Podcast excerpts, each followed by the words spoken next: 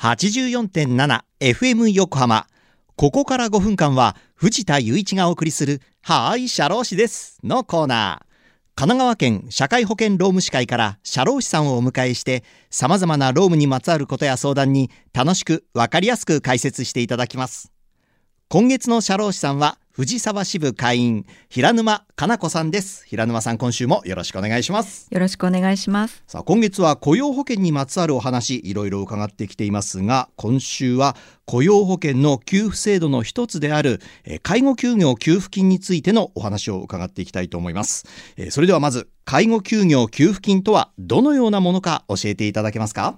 介護休業給付金とは、雇用保険の給付金の一つで、働く方が要介護状態にある対象家族を介護するため休業する際に給付を受けられます。はい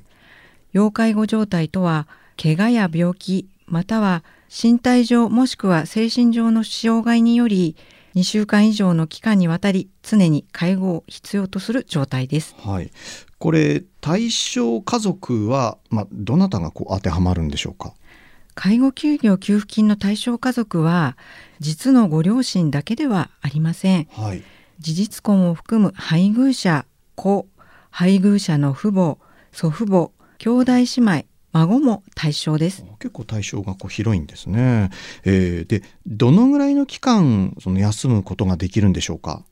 対象家族1人につき3回まで通算93日まで休業できます。はい働く方が仕事を続けるための制度なのでお勤め先を辞めることが明らかだと休業はできません。あーなるほど。はい。先ほど2週間以上の期間にわたり常時介護を必要とする状態とお伝えしましたがはい。あくまでも対象家族が常時介護を必要とする期間です。介護休業が2週間以上である必要はありませんはい。介護の必要な期間の中には病院等への入院や他の介護者による介護が行われることがあるかもしれません。ですので例えば3ヶ月の要介護状態の期間があったとして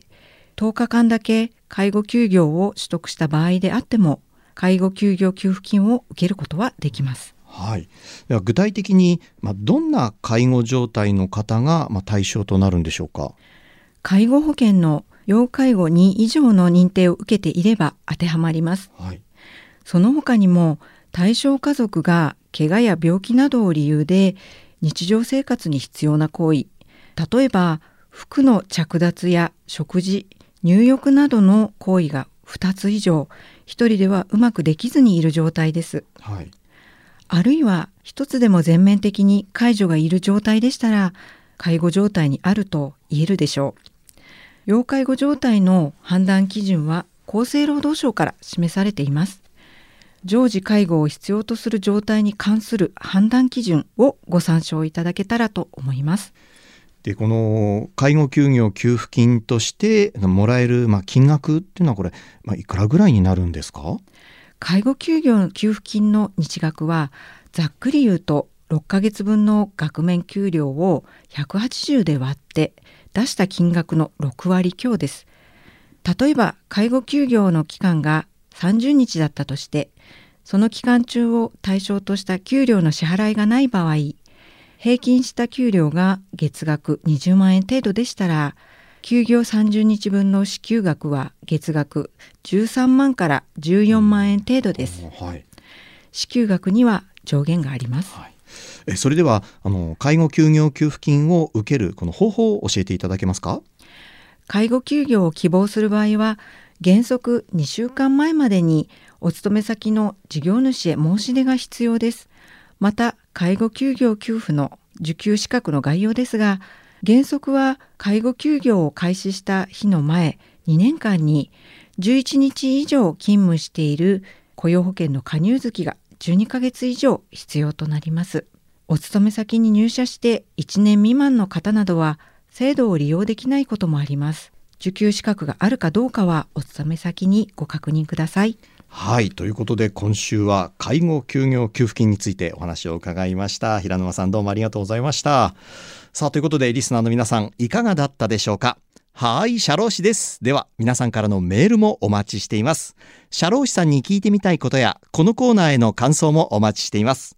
メールアドレスは、社労士アットマーク、fm 横浜 .jp、社労士アットマーク、fm 横浜 .jp まで。さて、そろそろお別れの時間です。ここまでのお相手は藤田雄一と、平沼かな子でした。この後は再び竹末しおりさんのテイクヤータイムでお楽しみください。それでは、はーい、社労士です。また来週の日曜日午後2時30分にお会いしましょう。